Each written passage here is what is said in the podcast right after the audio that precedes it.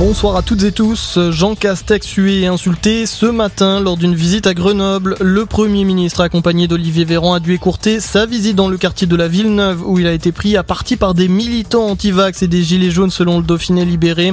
Les antipasses qui manifestent encore ce samedi dans de nombreuses villes à Paris, Lyon ou encore Marseille avec des cortèges plus clairsemés. Présidentiel et euh, Yannick Jadot en campagne à Lyon. Je serai le président de l'écologie et du pouvoir de vivre, a déclaré le candidat des Verts. Il dévoilait son programme pour la présidentielle. Parmi ses propositions phares, l'instauration d'un impôt climatique sur la fortune, du 100% bio dans les cantines scolaires ou encore la construction de 700 000 logements sociaux. De son côté, Éric Zemmour compte un nouveau soutien. L'ancien numéro 2 du Front National, Bruno Maigret, rallie la candidature du polémiste. Marine Le Pen en déplacement à Madrid, elle perd patience. Ceux qui veulent partir pour rejoindre Éric Zemmour doivent le faire maintenant, a-t-elle déclaré.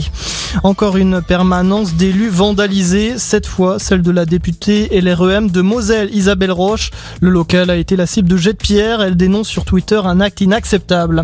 En Italie, Sergio Mattarella, réélu président à 80 ans. Le président sortant ne souhaitait pas se représenter initialement. Sergio Mattarella repart donc pour un second septennat.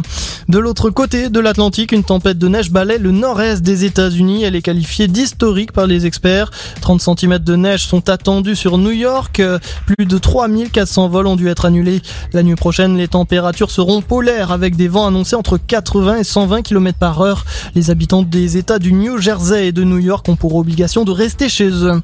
Le foot pour terminer, Bastia a gagné contre Reims au tir au but 5-3 pour les huitièmes de finale de la Coupe de France. Les Corses rejoignent Versailles, Amiens et Nantes pour les quarts de finale. À suivre en ce moment OM Montpellier. C'est tout pour l'info. Bonne soirée à tous.